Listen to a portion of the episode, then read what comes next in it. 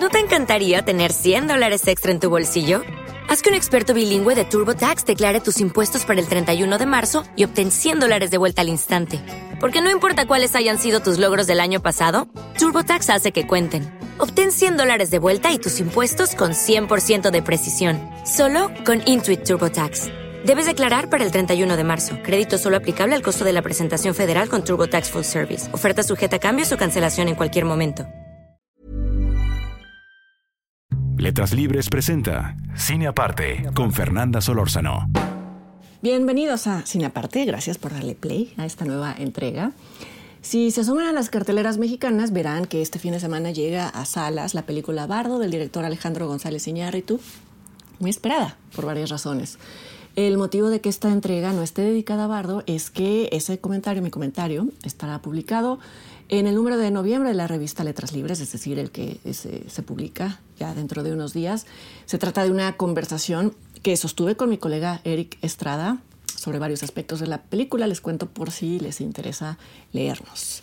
Y bueno, ya que Bardo está cubierta ahí y que varios van a estar hablando de ella en estos días, quise adelantarme y comentar hoy aquí una película que va a llegar a salas el próximo 3 de noviembre, el próximo jueves.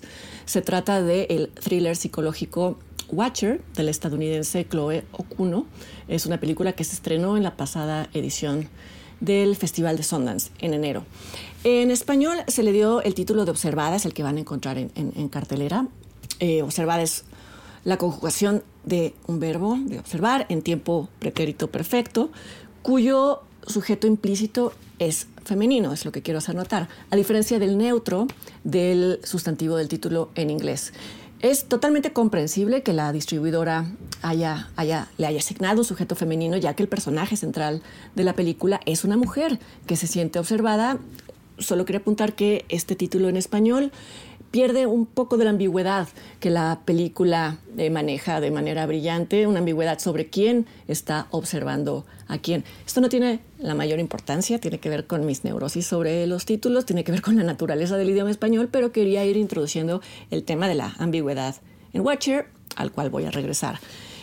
Y es que más allá de un desenlace que elimina esta ambigüedad, no se preocupen, no lo voy a revelar, toda la película es una reflexión sobre el peso de la mirada, sobre esa línea muy delgada que divide el simple acto de mirar del acto de observar y del acto, en última instancia, de invadir o intimidar a una persona por simplemente poner los ojos sobre ella. Lo mismo puede plantearse a la inversa, las mismas preguntas. ¿Qué es aquello que lleva a alguien a sentirse amenazado, amenazada por una mirada? ¿Es el tiempo que dura esa mirada? ¿Son los gestos que le acompañan o es lo contrario, una ausencia de gestos que podrían revelar una intención y entonces tranquilizar al receptor de la mirada. Puede que no sea nada de esto, sino un estado anímico previo de quien se siente observado, observada, que lo lleve a dar significado a algo que quizá no lo tiene. En fin, es un tema fascinante, es por eso que es un, casi una herramienta, la mirada de un personaje es una herramienta que ha servido como detonante en el género de horror. Antes ya de describir la premisa de Watcher Observada, retomo algo que dijo el actor Anthony Hopkins a propósito de su participación en El silencio de los inocentes. En una entrevista declaró que cuando el director Jonathan Demme le ofreció, le propuso interpretar al caníbal Hannibal Lecter, lo primero que hizo Hopkins fue descartar el uso de cualquier comportamiento, movimiento asociado a un monstruo, porque eso sería muy predecible y sería vulgar y no tendría tanto efecto. Eh, dice que en cambio decidió que su única herramienta sería la mirada, porque en palabras de Hopkins, no hay nada que desequilibre más a alguien que mirarlo fijamente sin que sepa la razón. Ya de vuelta a Watcher, observada, es una película cuya acción se desarrolla en el presente, en la ciudad de Bucarest. Su protagonista es una joven llamada Julia, interpretada por Micah Monroe. Eh, es una actriz estadounidense que se ha mudado a esa ciudad junto con su esposo Francis, interpretado por Cary Glusman. Él es de origen rumano y por lo tanto él eh, más o menos regresa a casa de alguna manera. En cambio, a Julia todo le parece ajeno, empezando por el idioma. Vamos, todos quienes hemos visitado un país extranjero en donde desconocemos el idioma, nos podemos llegar a sentir inseguros en algunos momentos, pero en el caso de Julia eh, existe además la sensación de estar excluida de las conversaciones que sostiene su marido con otros rumanos y que no siempre le son traducidas. Esta incomodidad que va a ir de menos a más queda muy bien establecida desde la primera secuencia de la película, cuando el taxista rumano que transporta a la pareja del aeropuerto al departamento en el que van a vivir, hace un comentario en rumano sobre Julia que primero molesta a Francis, después lo hace reír y todo esto, toda esta conversación que ella no entiende la deja con la sensación de que su marido no le tradujo exactamente qué era lo que estaban diciendo. Y sucede lo mismo varias veces a lo largo de la película cuando están socializando con amigos y colegas de él, no de ella, porque ella no tiene vida social allá. A esta sensación de exclusión se suma que Julia pasa largas horas esperando a Francis en su departamento, esperando a que vuelva del trabajo, y es así que comienza a observar a las personas que viven en el edificio de enfrente desde su ventana. Y una noche descubre, o le parece descubrir, que hay un hombre en este edificio de enfrente que la observa a ella desde su propia ventana. No ayuda nada que a pocos días de su llegada la pareja se entera de que hay un asesino serial suelto, un hombre que ha atacado mujeres solas en sus departamentos, no solo las ha atacado, sino que las ha decapitado. A partir de que Julia descubre a un vecino que, la observa, tiene la sensación de que este vecino eh, aparece en más lugares de los que es normal, se le encuentra con más frecuencia de la que ella considera normal. Por ejemplo, en la tienda de abarrotes. Al verlo un día al final de uno de los pasillos, retrocede aterrorizada y todo esto queda grabado en una de las cámaras de video eh, de seguridad de la tienda. Cuando Julie intenta levantar un reporte de acoso con base en lo que se ve en el video, su marido mismo le hace una observación que en realidad no es descabellada. Puede ser que te esté viendo a ti, le dice, pero también puede ser que esté viendo a la mujer que lo está viendo a él. Y esta es la ambigüedad interesante a la que me refería al principio cuando hablaba del título.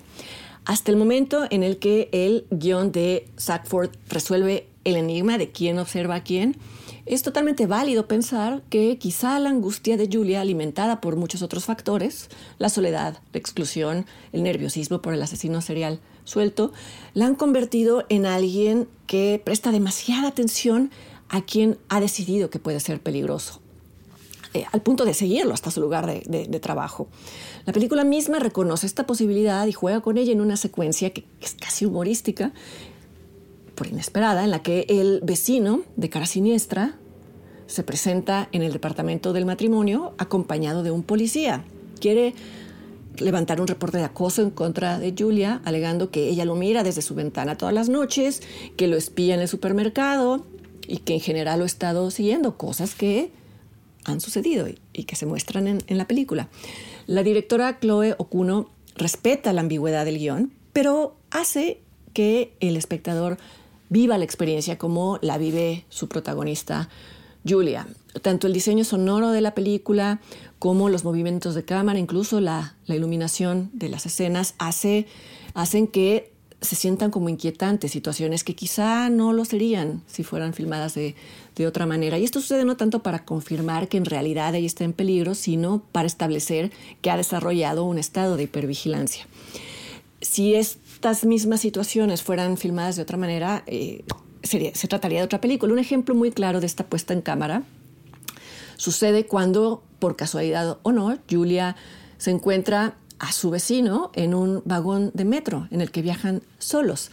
Y a propósito del nerviosismo de ella, él le dice, se acerca a ella y le dice que reconoce haberla estado observando algunas noches desde su ventana, porque al haberse convertido en el cuidador de su padre enfermo, se aburre y se siente solo y ha desarrollado el hábito, un hábito patético, reconoce, de ver a la gente para distraerse.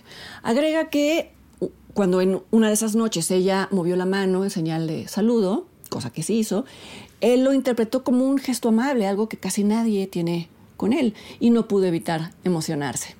Mientras él dice todo esto, Julia no despega los ojos de una bolsa de plástico que el hombre lleva con él y se imagina que dentro puede venir la cabeza de una de las mujeres que han sido decapitadas en, estos últimos días.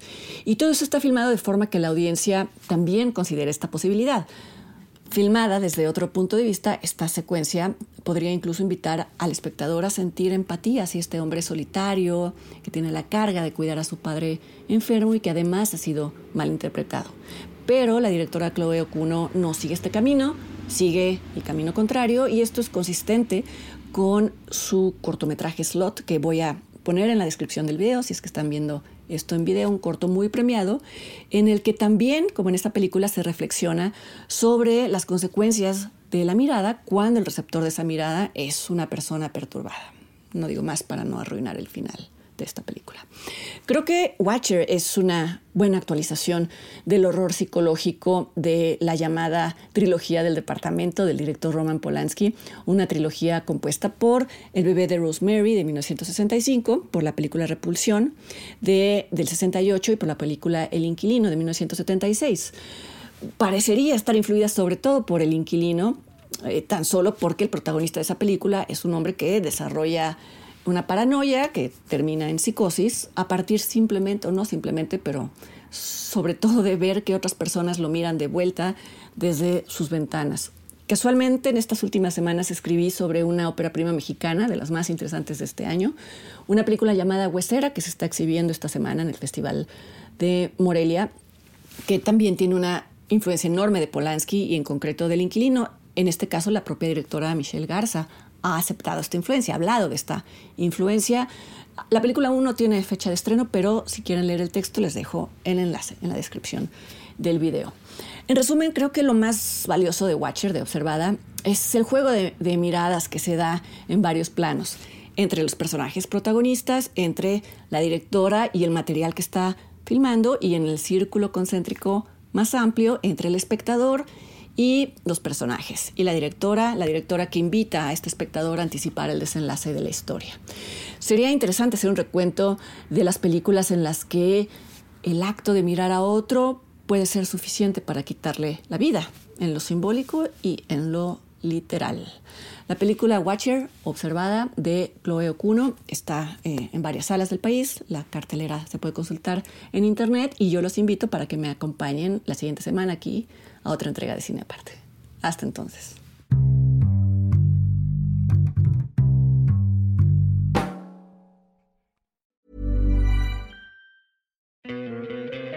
¿No te encantaría tener 100 dólares extra en tu bolsillo? Haz que un experto bilingüe de TurboTax declare tus impuestos para el 31 de marzo y obtén 100 dólares de vuelta al instante. Porque no importa cuáles hayan sido tus logros del año pasado, TurboTax hace que cuenten Obtén 100 dólares de vuelta y tus impuestos con 100% de precisión, solo con Intuit TurboTax. Debes declarar para el 31 de marzo. Crédito solo aplicable al costo de la presentación federal con TurboTax Full Service. Oferta sujeta a cambios o cancelación en cualquier momento.